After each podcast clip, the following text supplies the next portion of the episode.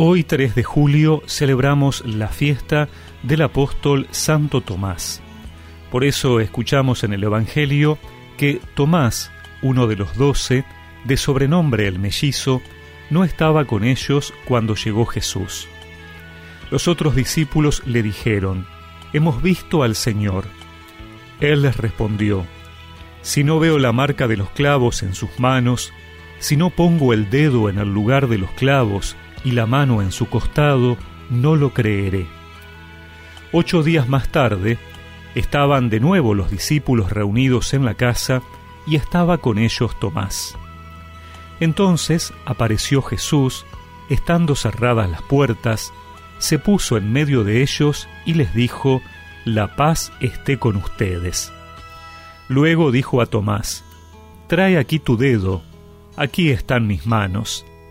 Acerca tu mano, métela en mi costado. En adelante no seas incrédulo, sino hombre de fe. Tomás respondió, Señor mío y Dios mío.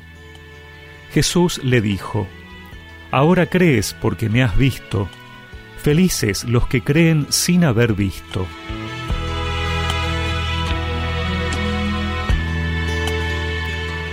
La celebración de Santo Tomás nos presenta este camino que hace el apóstol, el paso de no creer a creer. Los discípulos se encuentran reunidos, Jesús se les aparece, después lo comunican a Tomás, él no cree en su testimonio, se deduce que tampoco en la resurrección. A partir de entonces el protagonista pasa a ser Jesús.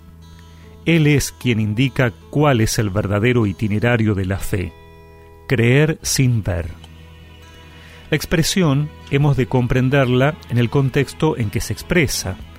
Hay un testimonio que el discípulo rechaza y hay unas pruebas, las manos y el costado, que posibilitan el cambio de actitud. El objeto de la fe es Jesús.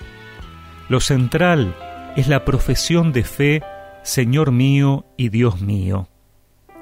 Es secundaria, aunque importante, la lección última. Muchas veces se ha puesto el énfasis en las palabras finales de Jesús.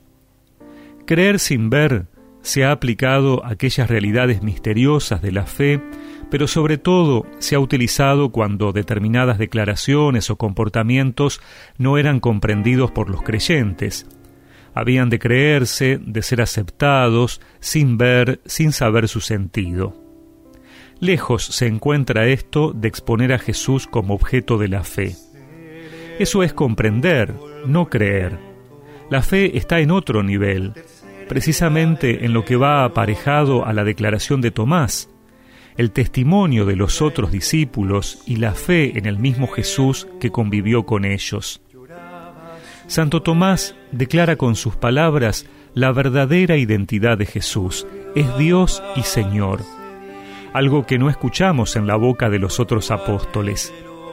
Esto es lo que también nosotros, por la fe, creemos y reconocemos creer que Jesús es Dios, que Él es el Señor de nuestras vidas, eso nos hace dichosos.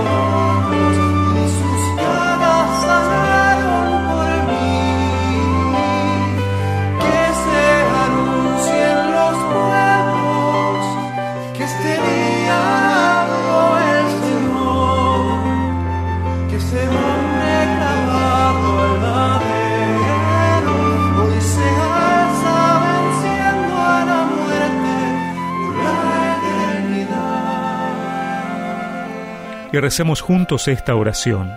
Señor, que no busque pruebas o milagros para creer que tú vives y reinas y estás acompañándome y guiándome en la vida.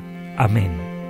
Y que la bendición de Dios Todopoderoso, del Padre, del Hijo y del Espíritu Santo los acompañe siempre.